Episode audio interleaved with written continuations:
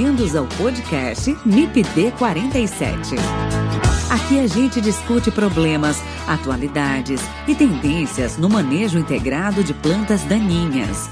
Apresentação: Haroldo Machado.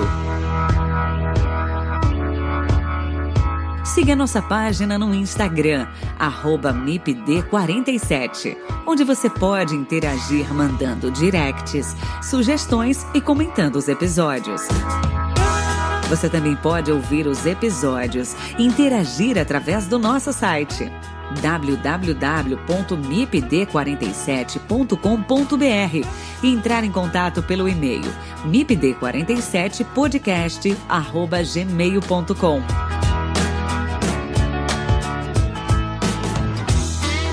O MIPD 47 tem o apoio do Comitê de Ação à Resistência aos Herbicidas, o Agarac-BR Quer saber mais sobre resistência de plantas daninhas a herbicidas? Acesse o site www.agaracifembr.org. Lá você encontra conteúdo de qualidade sobre resistência de plantas daninhas a herbicidas. www.agaracifembr.org.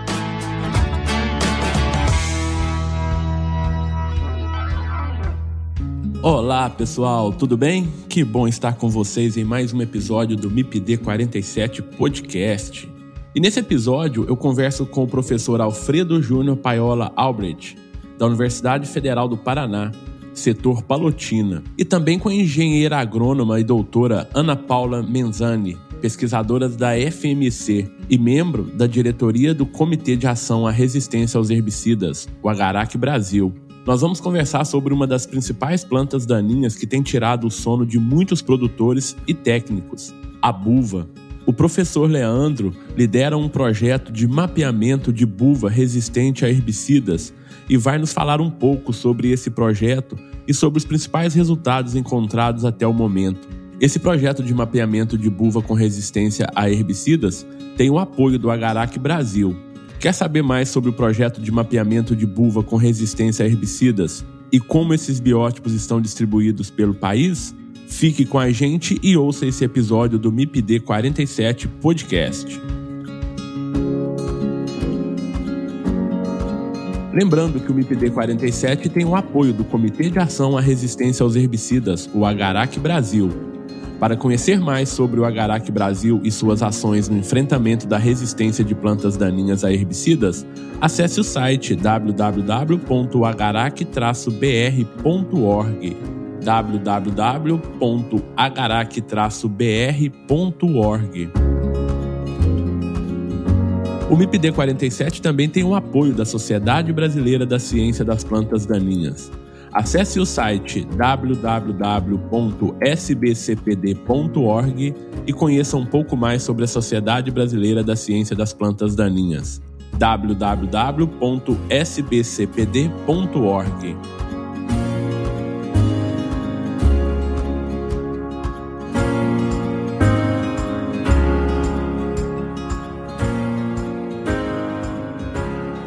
Olá, professor Alfredo, tudo bem com você? Uma satisfação ter você novamente aqui no MIPD 47. Você que já é de casa aqui no MIPD, né? Sempre muito bom ter você. Um abraço, tudo bem? Tudo bem, tudo bem, Haroldo, tudo bem, ouvintes aí. É um prazer estar aqui mais uma vez né, no podcast. Esperamos estar outras vezes aí também, né, Haroldo? A gente estava conversando no bastidor agora há pouco, então contribuindo aqui em mais momentos nesse bate-papo que bem legal. Certamente, Alfredo. Conto com você, sim, com, com o Leandro, né, com, com os irmãos Paiolas aí, para a gente fazer outros episódios aqui, que episódios muito ricos aí em, em, conteúdo, né? Então a gente sempre agradece aí essa, essa parceria de vocês aqui com o MIPD 47. Muito obrigado. E hoje também a gente tem a presença da doutora Ana Paula Menzani. Ana Paula, seja muito bem-vinda.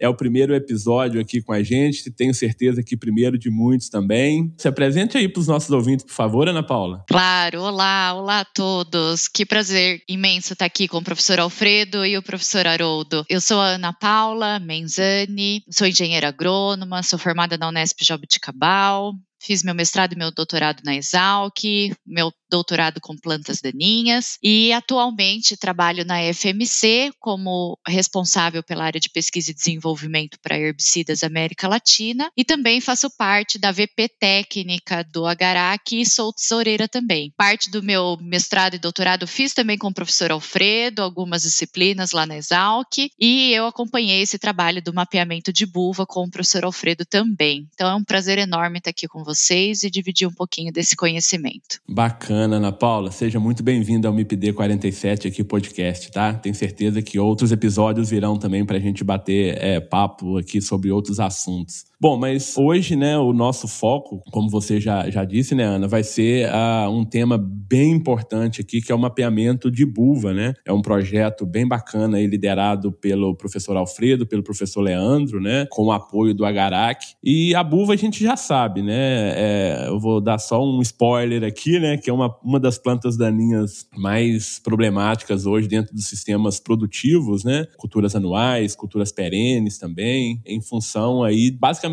da resistência, né, que muitas populações aí apresentam com relação a, a determinados herbicidas. Então, é necessário a gente discutir, debater muito bem esse tema, né, com essa planta daninha que tem causado muitos prejuízos aí. Bom, mas aí eu queria um, um, uma apresentação melhor dessa planta. Talvez aí o, o professor Alfredo, o que, que é a buva, Alfredo, ou a Ana, fica à vontade aí para explicar para quem ainda não conhece, se tem alguém aí que ainda não, não conhece essa planta daninha, né? O que, que é essa Buva. Vamos, vamos lá então, Haroldo. Começar que depois a Ana pode complementar. Até repassa aqui o pedido do Leandro, peço desculpa por não estar podendo participar aqui hoje, seja imprevisto, mas com certeza poderá estar participando em outros episódios, né? Mas vamos lá então falar de buva, né? A gente falou de capim amargoso já, ainda um problema maior quando tá as duas juntas, né, Haroldo e Ana, né? Então, as duas juntas na área é, soma esse problema, se multiplica as dificuldades, né? E, Alfredo, só se me permite, Alfredo, e por isso que a gente está aqui nessa sequência, né, de uhum. capim amargoso e agora buva, né? Porque realmente é, é, isoladas já são problemas e quando estão próximas, é, uhum. com certeza é muito maior, né? Combinado, você multiplica o problema, né? Nessa, a, as dificuldades, mais o gasto, enfim, a dor de cabeça.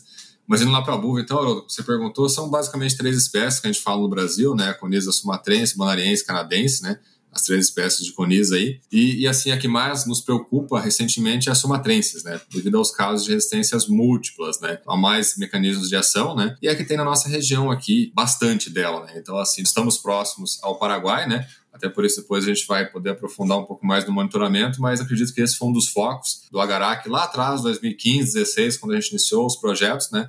Focados aqui no oeste do Paraná, no sul do MS, que é uma região bem complexa, né?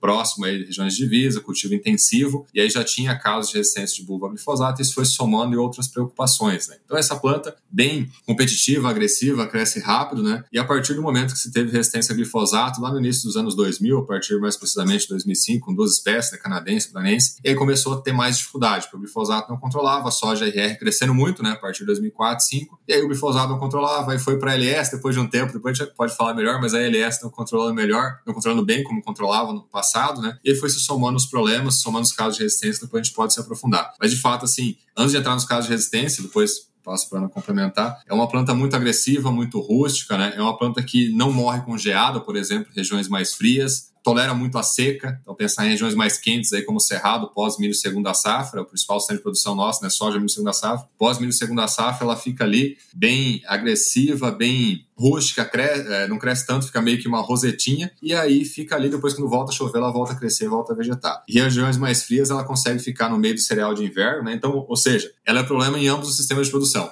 onde temos a soja milho segunda safra, ela começa a crescer principalmente mais no final do milho segunda safra, tira o milho segunda safra, ela fica ali no sistema, e aí não se tem uma dessecação às vezes muito boa, por diversos fatores, ela fica na cultura da soja. Quando a gente tem soja cereais de inverno, né, a gente tem ela no meio do cereal de inverno como o trigo, e aí colhe o trigo, dá meio que uma podada nela, imediatamente depois entra com a soja, ela vai lá e causa problema. Então, ambos os sistemas, ela consegue se adaptar, conseguiu se adaptar e consegue causar muito problema, muita perda de produtividade. Perfeito. Ô, Alfredo, você tem trabalhado muito com essa espécie, né? Com, com, na verdade, mais com as sumatrenses, né? O gênero tem mais de 50 espécies aí, mas como você falou, são três as principais no Brasil, né? E a sumatrense que tem causado aí mais problemas, né? Digamos assim. Ah, quando a gente pega a questão do crescimento, são muito semelhantes semelhantes, né, entre as espécies, né? O crescimento delas é, é bem semelhante. Chama atenção ali, acho que é uma diferença importante é o número de sementes que essas diferentes espécies produzem, né, né Alfredo? A sumatrense é que produz menos sementes, né,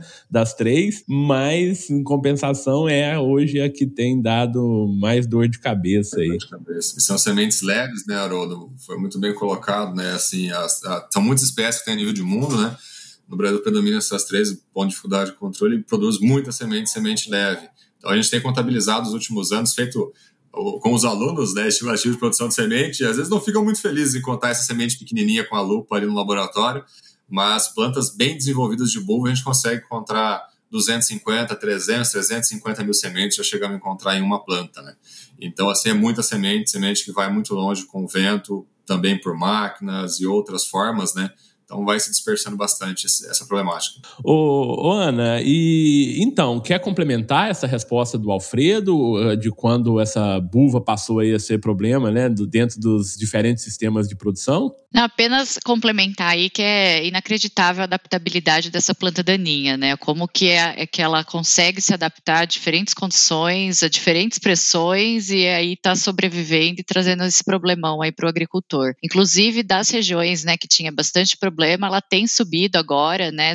saiu muito aí da região sul e está causando já alguns problemas mais ali para a região do Cerrado. Ô, ô, Ana, e nesse sentido, eu vou até te provocar então, é, seria minha próxima pergunta. Independente da resistência, né, de biótipos com resistência ou de populações resistentes, como que é a distribuição da buva aqui no Brasil, dentro dos sistemas produtivos? Praticamente Rio Grande do Sul, Santa Catarina e Paraná, ela está bem localizada até pelas pelas condições da, da, própria planta daninha, né, de, de começar essa emergência aí mais para o outono, inverno, então esse manejo outonal, depois acho que o professor vai falar, é bem importante para controle dessa planta daninha, e por ela gostar aí de ter essa emergência um pouco mais nessas regiões mais frias, por isso que ela está mais localizada aí ao sul, mas a gente já tem visto essa crescente aí, né, dessas populações estarem se adaptando também às regiões mais quentes. Perfeito, a gente observa ela muito ela aqui também na região sudeste, principalmente em áreas de cafeicultura, né?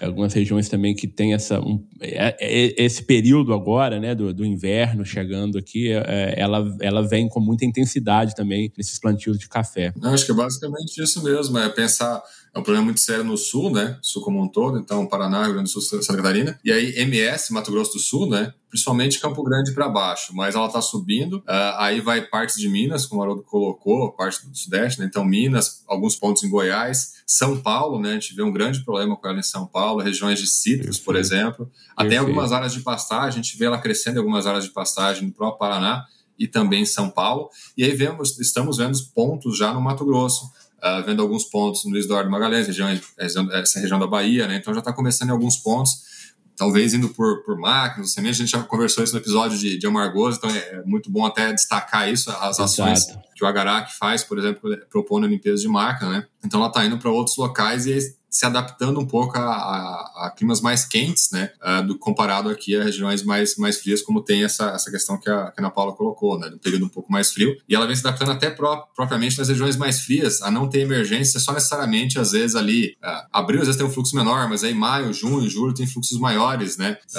agosto, às vezes um pouco de fluxo, mas está tendo fluxos de outros períodos do ano, fluxos menores, obviamente, Perfeito. mas já sinaliza o que a Ana Paula colocou ali, o quanto é espantoso essa adaptabilidade dessa, dessa espécie, né? ou dessas espécies de bulbo. É, perfeito. Eu acho que uh, tendo umidade ali, né, né, Alfredo e Ana, eu acho que ela vem, ela, como vocês estão falando, ela, ela elas estão migrando aí para regiões um pouco mais quentes, né? E tendo essa umidade no solo ali, tem favorecido muito a germinação das sementes, né? Então acho que isso é, é algo que chama atenção. E uma coisa, Alfredo, que você disse que eu concordo, né, que é uma ação do Agarac, essa conscientização, né, do, do produtor, né, limpeza de máquinas. Eu acho que esse manejo preventivo ele é fundamental, né, para evitar a disseminação de, de espécies aí com, com problemas, né, de resistência, enfim. É, e a gente tem um episódio também que a gente fala sobre isso, né, sobre os dez mandamentos ali da da, da, da, resistência, enfim, e a gente aborda um pouco essa, essa questão aí do, da limpeza de máquinas. O, o, Alfredo, eu sei que você também tem alguns trabalhos bem interessantes aí, quantificando né, perdas de produtividade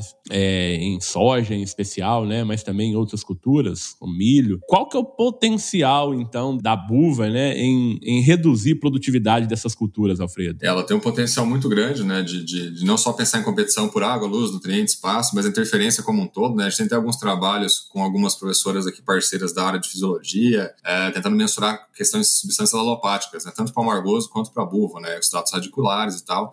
Então, assim, ela tem um impacto na, na, produtividade muito grande. E a gente faz bastante trabalho assim, Haroldo, pensando não só na parte científica, mas também na extensão rural. Né? A gente faz bastante projetos de extensão rural, também por ter um vínculo bem, bem, bem forte com o campo, né? Para tentar conscientizar o produtor do quanto ele está perdendo com a plantaninha, para a partir disso ele poder investir mais no sistema. Seja investir mais no sistema pensando numa cultura de cobertura, num consórcio, numa rotação, seja investir mais num herbicida para emergente, quem não usa é utilizar, ou quem já usa utilizar rotacional, utilizar para emergentes sempre melhores, e pós-emergentes também mais eficazes, aplicações sequenciais, que às vezes vem aquela questão, né, Haroldo, na palavra, vai gastar muito fazer uma aplicação a mais, vai gastar muito utilizar um pré-emergente. Não, isso não é gasto, isso é investimento, porque você poupa, deixa de perder na né, produtividade. Então a gente faz bastante trabalho nesse sentido, dissertações, teses, trabalho TCC, lição científica, mensurando isso. E aí posso destacar aqui rapidamente alguns resultados. Um deles é um, é um gráfico que já correu e corre bastante pelas redes sociais, aí, diversas plataformas, não só as nossas redes sociais, né, um de Buva, que são é, seis experimentos em, em, duas safras diferentes, três em cada safra, lá 2016, 17, 17, 18, que é uma dissertação de orientado nosso, experimentos complementares que vieram depois. Então, por exemplo, vai lá, sem buva, né, parcela mantido no limpo, e aí uma planta, duas, três, quatro, seis, oito, dez. E aí com uma planta de buva por metro quadrado, na média, desses seis experimentos, a gente perdeu 14% de produtividade. Pensando aí em soja produzindo 4 mil quilos, um pouco mais por hectare, você vai ter perdas aí superiores a 9 sacas por hectare. Com uma planta, né, por metro quadrado na média ali. Então, assim, é uma perda muito significativa. Muito, muito considerável, Aí você vai né, para duas, isso, vai para duas, você perde mais de 20%. Então, assim, quando você chega lá em 6, 8 plantas, você perde quase 50%. E aí, Haroldo, se me permite, a gente tem resultado mais recente, esse que eu falei, 16, 17, safra 16, 17, 17, 18, né? A gente tem resultados agora da safra 20, 21. A safra 21, 22 tínhamos também, mas a seca foi extremamente severa, que é estiagem, e não deu para mensurar de forma adequada essa perda de produtividade. Mas a safra 20, 21, pessoal, a gente teve trabalho de TCC, iniciação científica de orientados, excelentes orientados nossos aqui da região, e aí um deles mostrou com uma planta por metro quadrado de buva perda de 19%. 19%. Então, uma planta, duas chegando a 32%. E aí, outro trabalho mensurou uma planta perdendo 23% de produtividade, uma planta de buva por metro quadrado. Então aí quando a gente vai aumentando o número de plantas, vai perdendo mais, né? Isso são plantas, pessoal, planta de buva, ouvintes, que ela emerge praticamente junto com a cultura da soja. O que é esse praticamente junto? É entre 7 a 10 dias antes até a semeadura da soja. E aí depois a gente vai lá com os nossos orientados, todos felizes, faceiros lá, arrancar com a mão para deixar a quantidade exata de densidades por metro quadrado. E uma coisa bacana, né, Alfredo, que são experimentos de campo, né? Então uhum. isso é em loco, né? Então Sim, é... Loco. São dados então, assim, bem isso mostra a agressividade dessa espécie. Até, Haroldo, a gente tem, às vezes o produtor pergunta, ah, mas é, e aquela planta de buva que, que já é mais velha? A gente teve um trabalho recente que a gente fez.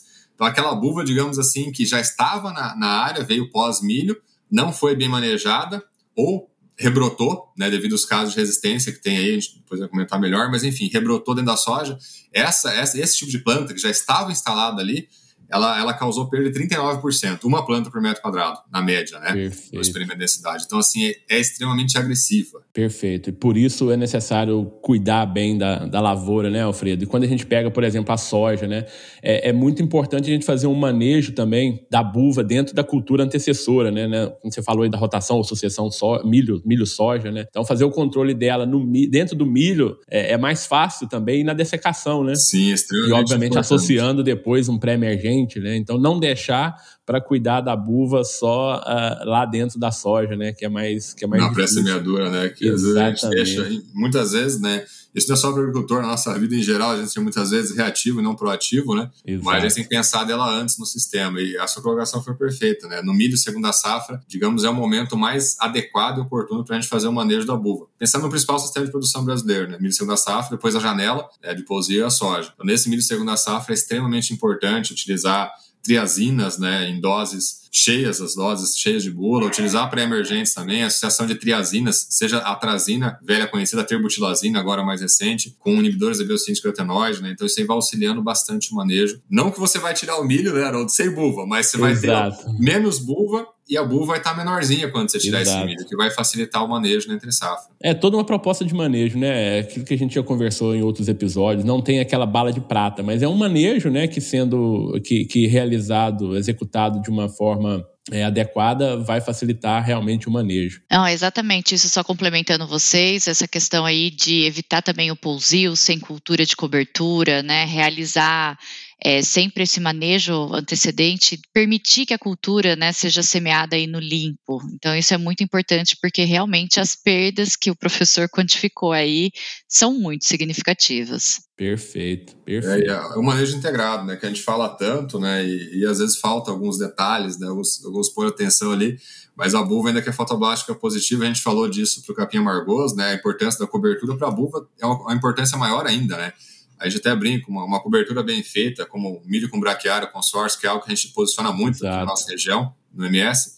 Essa palhada de braquiária é praticamente um bovicida, né? Ela, ela não deixa passar luz para ter a, a, o despertar da semente ali, a emergência, e também forma uma barreira física, né? Que aí a bulba tem a semente pequena, então isso contribui bastante para o manejo dessa espécie. A gente tem visto alguns agricultores trabalhando com grades, né, para fazer o controle de buva, e quando a gente entende, né, como que é a planta daninha em si, a gente vê que é ainda pior, porque daí vai tirar toda essa cobertura, toda essa palhada do plantio direto, que é super importante, e vai, na verdade, estar tá contribuindo aí para maior quantidade de, emergência e de plantas daninhas. Então, sempre alertar o agricultor, né, para fazer esse manejo antecipado para que não precise, de último caso, acontecer de fazer a gradagem da área. Perfeito. E, e, por outro lado também a gente já vê muitos produtores também que estão mais conscientes né, do, do, dos benefícios aí da, de, de, uso de uma planta de cobertura, no caso, em especial as forrageiras, né, as braquiárias, enfim, que já estão, esses produtores já estão adotando esse sistema na propriedade e tendo muito sucesso né, no manejo da buva. Então, eu acho que aí cabe a gente também, como pesquisador, como, como professor, né, Alfredo, pesquisadora Ana, da gente levar realmente essas informações ao produtor, né? A gente tem isso na academia, a gente tem isso na, na, na pesquisa, mas é, é preciso realmente difundir isso em nível de produtor, em dias de campo, porque essa conscientização ela é, ela é muito importante assim, para o sistema, né, para o manejo. O MIPD 47 tem o apoio da Sociedade Brasileira da Ciência das Plantas Daninhas. Se você quiser conhecer um pouco mais sobre a SBC PD, visite o site www.sbcpd.org. Alfredo, Ana, é, vocês já falaram aí, começaram a falar sobre o grande problema, né, que, que é a resistência da buva a herbicidas. Mas traz pra gente um histórico aí, né, de, de dos relatos de resistência de buva a herbicidas. Como que isso aconteceu aqui no Brasil? Traz para a gente esse relato, por favor. Não, vou, vou colocando, depois a Ana pode complementar também, vir a somar. Então, assim, tivemos lá em 2005 tá, esses casos de resistência a glifosato, né? Tanto uh, Rio Grande do Sul, São Paulo, né? A coniza bonaniense a coniza canadense. Depois, em 2010, identificada a coniza sumatrense e a resistência a, a glifosato e ALS, sendo comprovado em 2011, né? Então, clorimuron, né, especificamente, né? Então, glifosato clorimuron. E aí depois, a 2016, que foi o um novo caso, ficou essa lacuna de 2011 a 2016, e em 2016 a comprovação da resistência a paraquat, né? Então foi o trabalho nosso aqui na região, com colaboradores, né? Então assim, a gente sempre agradece bastante o grande amigo Zobioli aqui, porque a gente estava meio até meio descrente da resistência da buva paraquat, de quat, né? Achando só que era só falha de controle, o Zobioli sempre animado, né? Nosso amigo aqui, a gente foi, trabalhamos juntos aqui, depois também o, o, grande amigo Fernando Adegas, né, colaborou muito com a grande experiência dele na área, e aí a gente conduziu junto aí, em, várias, em várias mãos, né, e aí se comprovou a resistência a paraquat. De início, né, é, Haroldo e Ana Paula, a gente não acreditava até muito, né, achava que era só falha de controle, falha de aplicação, porque tinha muito aquele raciocínio, às vezes como produtor nosso mesmo, ah, não pode ser, né, o paraquat, né, bateu, queimou ali, como que essas plantas estão ficando verdes, né? Isso é falha de aplicação. E aí sim, foi necessário um estudo mais aprofundado, mais é, criterioso, e aí fazendo, vendo herdabilidade, F1, F2, e aí se comprovou essa resistência, então, a paraquat. E aí, pesquisando na literatura, né, a gente viu que na década de 80 já tinha casos de resistência a paraquat em outros locais do mundo. E aí, seguindo depois, os outros casos de resistência foram se combinando, né, e aí o que mais impacta para nós hoje, com certeza, é a resistência da buva a glifosato, inibidores da LS, diversos, né, combinados, mais de um grupo químico, não só sulfonilureias como clorimuron, mas também imidazolinonas e até triazolopirimidinas. E, e aí, somado a isso, a resistência ao 2,4-D, que veio depois de 2017 e tal. E aí a resistência ao 2,4-D foi um outro impacto muito grande. E aí, assim, a resistência paraquat de quat, como eu já comentei, né? Primeiro foi a paraquat, depois comprovamos a de quat. Até a gente sempre diz produtor agora que o paraquat está banido, né? Então a buva com uma alta resistência a paraquat ela também vai ter resistência de quad. Tem uma pequena diferença ali de controle, às vezes ali de 15%, 20%, mas resumindo, a buva com alta resistência para quad também tem resistência de quad, infelizmente. E aí a 2,4-D então foi que explodiu essa preocupação. E hoje eu já destaco de antemão, depois a gente vai falar melhor de resultados, né? Mas a resistência 2,4-D hoje ela aumenta mais do que a resistência para quat e de quat, né? Pensando em proporção nos nossos trabalhos de monitoramento, né? Então assim, algo que assusta muito devido à grande importância desse auxínico né, no cenário nacional. Perfeito. Então, hoje, resumindo assim, o que mais impacta de, de forma prática no campo aqui para nós, né, não só nós, mas aqui Paraguai, que está aqui do lado, né, é essa resistência quádrupla, digamos assim, aí a glifosato, a LS, né, é, Diquat e o 2,4-D, né? Então, assim, isso que mais impacta de forma prática no campo o produtor hoje, que mais preocupa, né? Devido ao grande uso desses produtos em si no seu sistema de produção. Perfeito. A gente tem um biótipo, né, né Alfredo, que é, foi até a professora Camila que liderou aqui, com resistência ao glifosato, diuron, safrofenacil, paraquat, né, 2,4-D também, que é uma, apesar de, de ser muito localizado, né, não é um caso que tem uma abrangência grande em termos de área, né, mas também chama chama a atenção aqui pelo, é, pelo grande número de herbicidas aí, né? Uhum. A gente é. tem visto e você também tem feito alguns trabalhos aí da parte mais fisiológica, bioquímica, né? Da resposta dessas buvas ao 2,4-D, por exemplo, né? E a gente tem observado que é complexo, né? Fazer esse manejo é complexo porque ela, a, ela é, conseguiu desenvolver é, habilidades ali, né? Para entre aspas tolerar, que no termo não é tolerar, né? Mas a, a, a, se desintoxicar, né? A fazer com que, que esse produto não cause é, dano ali dentro do seu sistema, né? Enfim. É, e a 2,4-D foi uma coisa louca mesmo, como você colocou, né? Assim, isso preocupou demais, né? Que aí quando se teve esse caso de rapanecrose, né, várias equipes trabalharam com isso, estão trabalhando muito bem, como você colocou, a professora Camila, o pessoal do Rio Grande do Sul, né, professor Aldo, e assim, é, isso é uma coisa muito doida, né, quem, quem, quem conhece a planta, você aplica o 2,4-D, você volta ali, é, às vezes minutos depois, né, eles têm vários trabalhos aí, às vezes 30 minutos depois você começa a ter pontuações já Exato. 11 pontos necróticos, quase como se tivesse aplicado um produto de contato, como um paraquat de quat, né, e aí você vai outro dia, a planta tá toda queimada, né? E aí isso é, é muito louco. Foi o, o, primeiro caso, assim, a nível de mundo. Tinha um caso de rapanecrose com glifosato nos Estados Unidos, já da Ambrosia, né? Mas com 2,4-D, até você pode ajudar, né, Haroldo? Mas pelo que a gente pesquisou, é o primeiro caso com 2,4-D a nível de mundo. Então, quando a gente vê de início, a gente fala, mas será, né? É o primeiro, né? Agora há pouco é, a gente tem a gente né? tem alguns estudos aqui, Alfredo, é liderado pela professora Camila, né, minha colega aqui de laboratório, sim, mas sim. essa parte da resistência era que lidera, né? Então, a gente tem alguns trabalhos aí com, com a Jéssica, que é uma orientada nossa de doutorado, que também está no Agarac agora, uhum. que, que ela está desenvolvendo aí, é, explicando esses fenômenos aí, né? Então, a gente fez alguns trabalhos lá no Colorado State também, para des descobrir um pouco mais sobre isso. Uhum. E realmente, isso que você falou é verdade. Então, ela esse, esse biótipo com resistência, ele nos engana, né? Porque meia hora depois da aplicação, a gente vai lá e ela tá toda. Uh, esse biótipo está todo necrosado, né? Só que aí, sete dias depois, a gente já vê que ela já começa a emitir novas brotações, né? E no final não é controlado, enquanto o susceptível ele é mais lento ali, o uhum. efeito do herbicida, mas tem um efeito final adequado, né? Então é, uhum. é.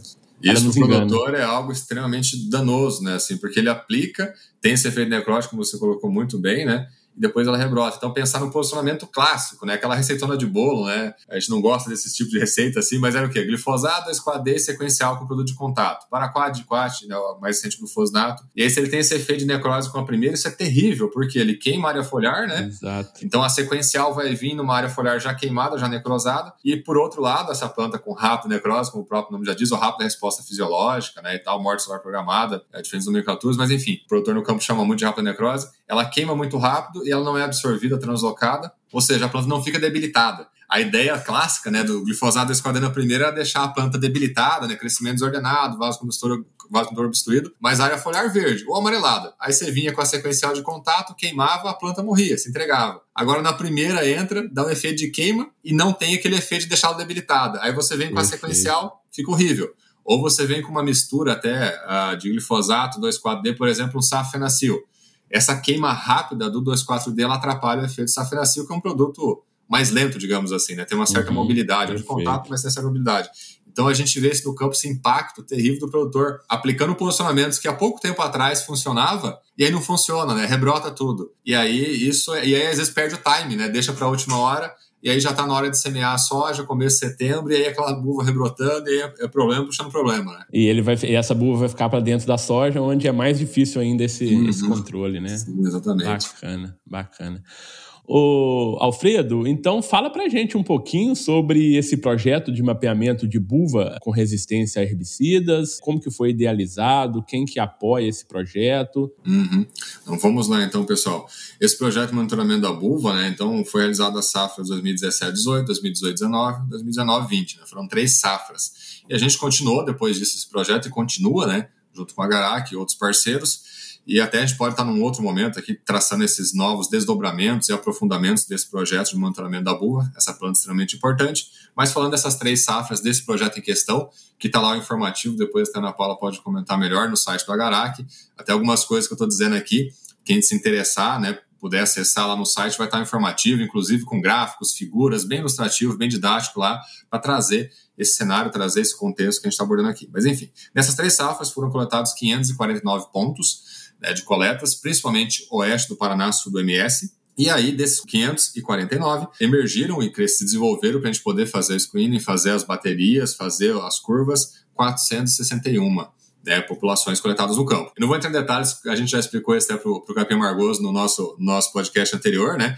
Mas não é quem trabalha com monitoramento sabe, obviamente, que não é tudo que você coleta no campo que emerge. Uma parte não emerge por N fatores, semente não madura e tal. Enfim, desses 549, 461 foram avaliados. Tá? Então foram avaliados com os herbicidas que a gente testou neles e depois feitas as curvas dose-resposta. Então, assim, é um trabalho bem, bem extenso, né? Que foi feito, são seis herbicidas, né? Então, testados ali o glifosato, clorimuron, paraquat, 2,4-D, saflofenacil e glufosinato. Então, esses herbicidas ali no screening e depois feitas as curvas dose-resposta, selecionando para também verificar a questão do, dos fatores de resistência e por diante, como está colocado no, no, nesse boletim, né, nesse material informativo que está no site do Agarac. E aí depois a gente pode até comentar mais os resultados, Haroldo, na sequência, Perfeito, que a gente sim. chegou nisso. É, é um trabalho árduo, né, Alfredo? É uhum. É muito trabalhoso, são muitas amostras, se não tiver uma equipe grande não Sim. consegue, né? E o Supra Pesquisa tem uma equipe muito boa, muito qualificada e, e, e numerosa, né? E consegue desenvolver esses trabalhos é, enormes. Ô, ô, Ana, o, o Agarac tem esse, vamos colocar aqui, esse modelo de projeto para outras regiões do Brasil. Como que está é, dentro do Agarac esse, esse assunto? Temos também, a gente discute principalmente as principais plantas daninhas aí dentro dos sistemas produtivos e aí, dependendo de cada região, nós entramos em contato com os pesquisadores para nos ajudar nesse monitoramento, para trazer essa resposta ao agricultor. E essas informações vocês encontram no www.agaracifembr.org. Todo esse trabalho que o professor Alfredo faz, essa grande parceria que temos com a Agarac é muito importante importante, também pela qualificação aí sempre entrega de com excelência do professor Alfredo e professor Leandro. Então, esse material do professor, dos irmãos Paiola especificamente já constam e outros monitoramentos também. Perfeito, Ana, perfeito. Eu acho que isso é uma, é uma iniciativa muito importante que o Agarac lidera, né? De realmente conhecer, né? De mapear realmente essas populações, não só da buva, não só do amargoso, né? Como a gente falou no penúltimo episódio aqui do, do podcast, mas de outras espécies problemas, né? Várias espécies estão aí é, é, já não surgindo porque elas já estão aí com os problemas, mas acho que esse problema está tomando uma dimensão maior, né? Quando a gente pega outras com, com resistência, enfim. E... É, eu acho que esse trabalho, esse tipo de trabalho, ele se faz muito necessário, né? Dentro do, do contexto da nossa agricultura. E a ideia é exatamente essa, né? A gente realizar esse monitoramento para estar à frente aí e poder alertar o agricultor, olha, o manejo não está indo bem, alguma coisa está acontecendo, precisamos mudar um pouco mais esse manejo, trazendo é, outros herbicidas pré-emergentes dentro do manejo e todas as outras recomendações que a gente tem aí para manejar essa resistência à frente do, do seu tempo. Perfeito. É, a gente falou, o Agarac, obviamente, o Agarac ele representa né, é, instituições, empresas ali, né, que, que estão representadas dentro do Agarac. Ah, dentro das empresas também individuais, né, óbvio, você não pode falar por todas, mas você pode falar pela sua, né, a FMC. Isso é uma preocupação muito grande também, né, né Ana, desse assim, vocês discutem muito isso dentro da, da, da empresa, né? Com certeza. A gente é, tem a grande preocupação de ter a longevidade das tecnologias que trazemos, né? A gente sabe que cada vez mais é mais difícil, né, trazer inovações, trazer mecanismos de ação novos. A gente sabe o quanto que é complicado, tem toda a parte de toxicologia, a parte de regulatória envolvida, entre vários outros fatores. Então, se a gente conseguir fazer essa parte educativa ao agricultor para que ele saiba utilizar a molécula da maneira correta e mais efetiva, isso também vai trazer longevidade para a molécula e a gente conseguir fazer um manejo mais sustentável. Então, isso realmente é muito importante dentre as indústrias, né, que, que que estão trabalhando no, no Agarac com o mesmo objetivo. Bacana, isso é importante deixar bem claro para os nossos ouvintes, né? Porque é uma preocupação dentro da indústria também, que ninguém quer ter a sua tecnologia perdida, né? Por causa de uma planta daninha aí com, com resistência ao herbicida A, B ou C. Ô Alfredo, e considerando aí os apoiadores de campo, né? Você tem os apoiadores? Como que é? A molecada que vai para o campo para fazer a coleta? Como que, que funciona essa, esse passo aí das coletas, né? Das sementes? Sim, sim. Não, primeiramente a gente agradece sempre o Agarac, né? Aqui na figura da Ana Paula, pelo todo, todo o apoio, né? não só a parte pensando em recurso financeiro, mas também o apoio acompanhando os trabalhos, ajudando a gente a, a sempre refinar e padronizar as metodologias de realizar esses trabalhos de estudos, né, de mapeamento, de monitoramento, uh, os trabalhos de resistência como um todo. Né? Então, a gente sempre agradece bastante ao Agarac por esse apoio, esse acompanhamento. Né? Isso ajuda bastante, ajuda a trazer padrões, né, níveis nacionais, para ter esse norte, né, ter essa, essa, essa forma adequada de fazer monitoramento. E assim, Haroldo, além do Agarac, Cooperativas nos auxiliam, é, a gente pode nomear principalmente a cooperativa Cevale, que é a nossa grande parceira aqui, mas também outras cooperativas, outros canais aí, uh, empresas privadas, os nossos orientados coletam grande parte disso, né, girando aqui no oeste do Paraná, sul do MS, outros colaboradores, no, no MS a gente tem colaboração também com o professor Paulo Vinícius lá na UFGD, que nos ajuda também, né, nos apoia nas parcerias. Então, assim, é, várias mãos, né, conduzindo isso daí, coletando essas sementes, essas reboleiras, essas falhas de controle, para a gente poder testar isso em caso de vegetação, né, ambiente controlado, para chegar aos resultados aqui que a gente tem em mãos né, das, das, das, dos percentuais de resistência a cada um desses herbicidas nessa região estudada. Perfeito. Ô, ô Alfredo, então vamos lá. É, você falou que testou aí, você colet, recebeu mais de 500 amostras, quase 600 amostras. Dessas aí, 400 e alguma coisa, né? Você conseguiu é, testar realmente. E quais são os resultados? O que, que chama a sua atenção aí? O que, que o produtor pode ficar preocupado ou não? Uhum. Vamos lá, então, Haroldo, por, por, por partes aí. No, no, até no, no informativo está em gráficos também, né? Porque às vezes a gente fica citando um monte de número aqui e percentual e valor, né? Mas lá tem uns gráficos coloridinhos, bonitinho, fica mais, até mais fácil de alguns entenderem, quem puder, né? Acessar lá. Mas vamos lá, então, pensando nesses seis herbicidas testados, né? Pensando resistência a, a, a, eles de forma isolada, separando, depois eu falo das resistências múltiplas, né? Perfeito. Em relação a glifosato, dessas 461 populações avaliadas, 94% teve resistência a glifosato. Tá? Então, glifosato. Pensando ali a clorimuron, praticamente 57%, 56,7% teve resistência a clorimuron. No caso do Paraquat, foi 22,3%. No caso do 2,4-D, 19,2%. E aí, nessas amostras que a gente estudou, no estado de aplicação que a gente utilizou, é importante destacar isso, né? a gente aplica de 6 a 8 folhas, a gente, a gente teve ausência né, de resistência a safenacil e a glufosinato, então se mostrando como opções né, de controle nesses, nesses cenários que tem resistência a esses outros herbicidas. E aí vamos então falar da resistência múltipla, Haroldo, que aí é o cenário que preocupa. Esse, esse, esse cenário esse é negócio, é complicado. Né? Aí, aí, aí a gente fica louco no campo. Né? Então, foram observados 23 biótipos, que isso vai dar 4,9%, tendo resistência a glifosato, clorimuron, paraquat 2,4-D. Paraquat de quat, como a gente já falou, né, que tem uma alta resistência paraquat ter de quat, então a resistência quádrupla. Então 4,9% e quase 5%. Essa resistência aos quatro mecanismos, né? Então repetindo aí, glifosato, clorimuron, paraquat 4, né, e 2,4-D. E aí depois já 73 biótipos, que vão ser 15,8%, apresentaram resistência a glifosato, clorimuron e paraquat, uma resistência tripla. E outros 59, que vão dar 12,8%, apresentaram resistência a glifosato, clorimuron e 2,4-D.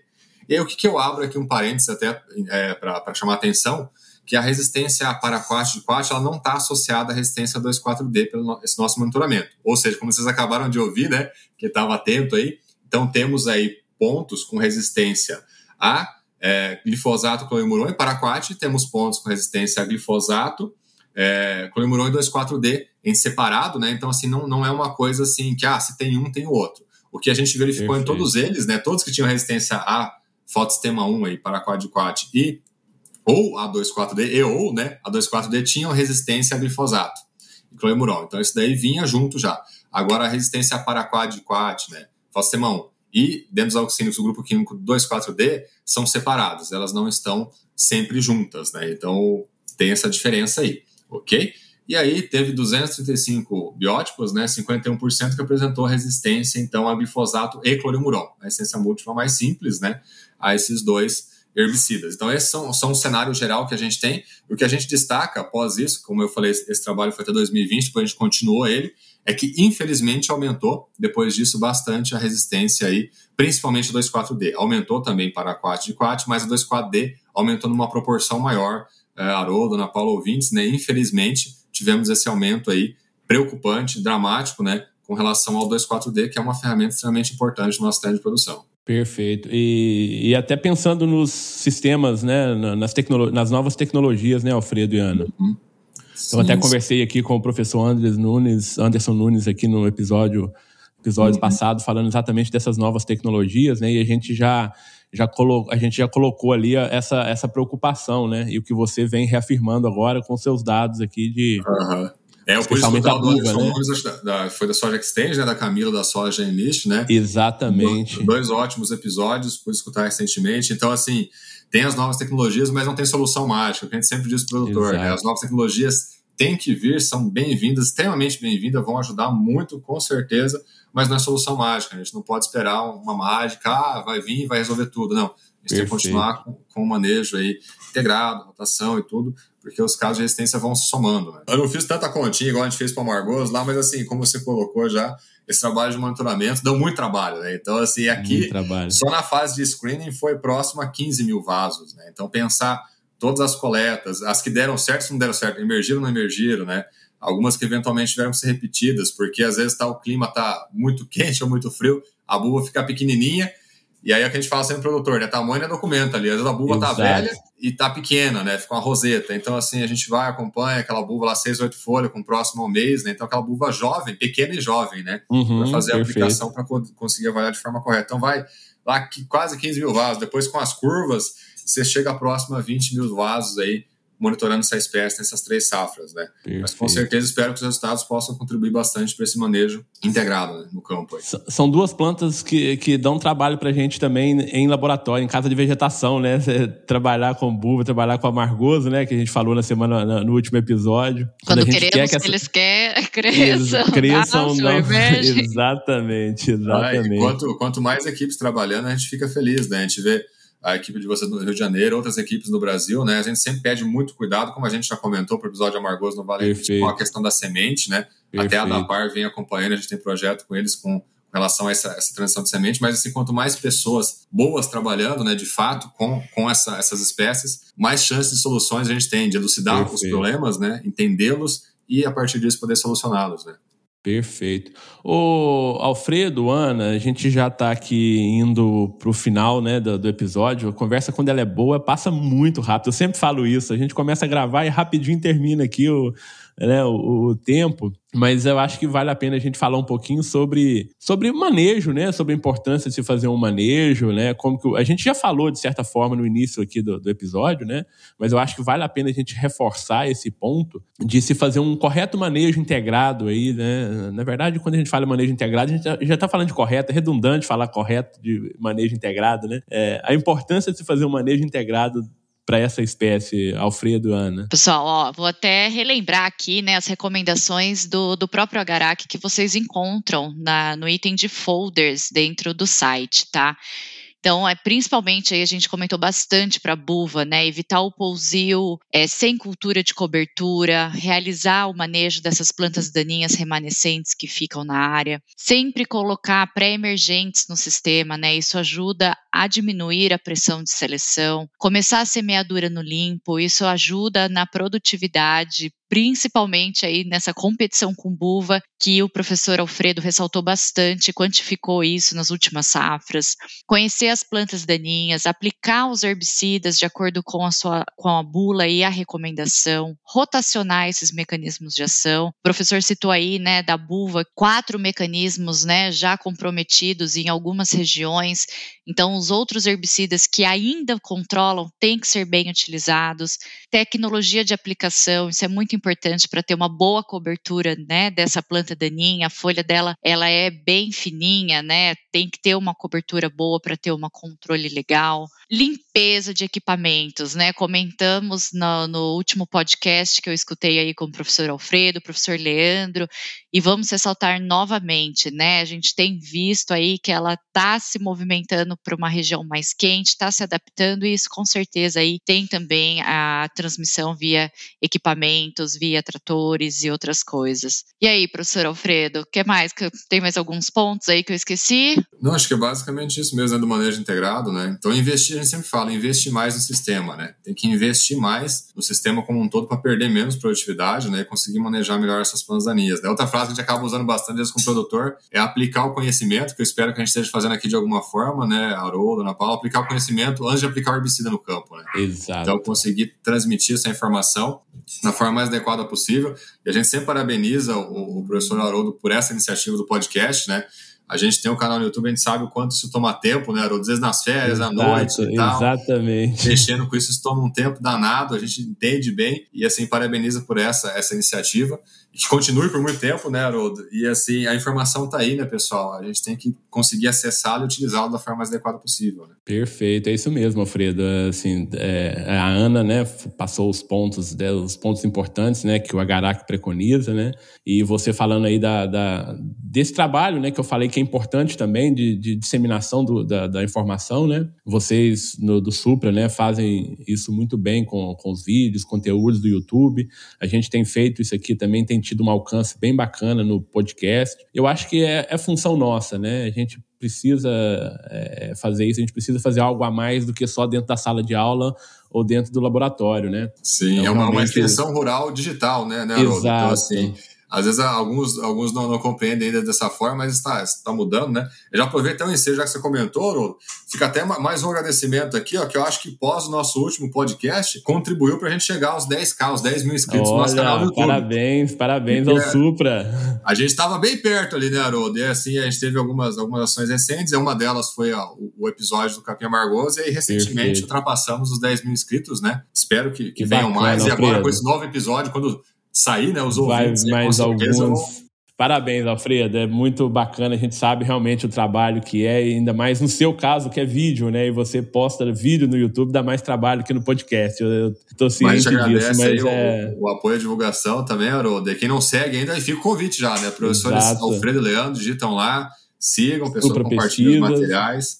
E a gente vai se ajudando e divulgando o material. É okay, muito legal muito ver que vocês estão transmitindo conhecimento de forma tão didática e de várias maneiras. Isso é muito, muito importante para nossos alunos, né, nossos agricultores, todo o papel aí que trabalha com agricultura. Eu acho que fica muito legal. Parabéns para vocês Bacana. dois. E em nome do Agarac, queria agradecer muito essa parceria e a qualidade aí da, do trabalho de vocês. É fundamental.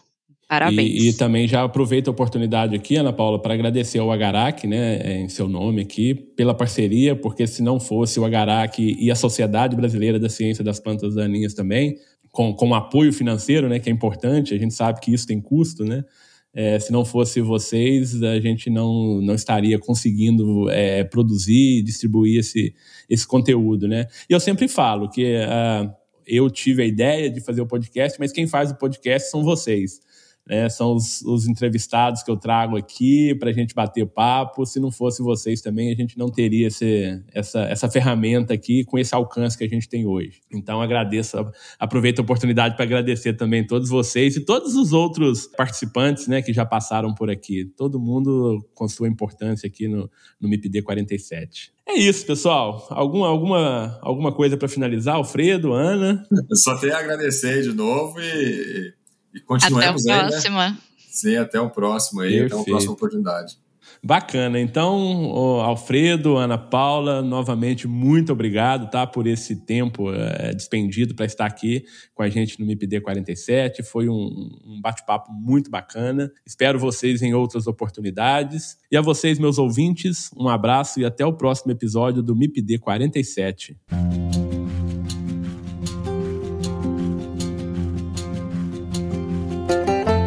MIP-D 47 tem o apoio do Comitê de Ação à Resistência aos Herbicidas, o Agarac-BR.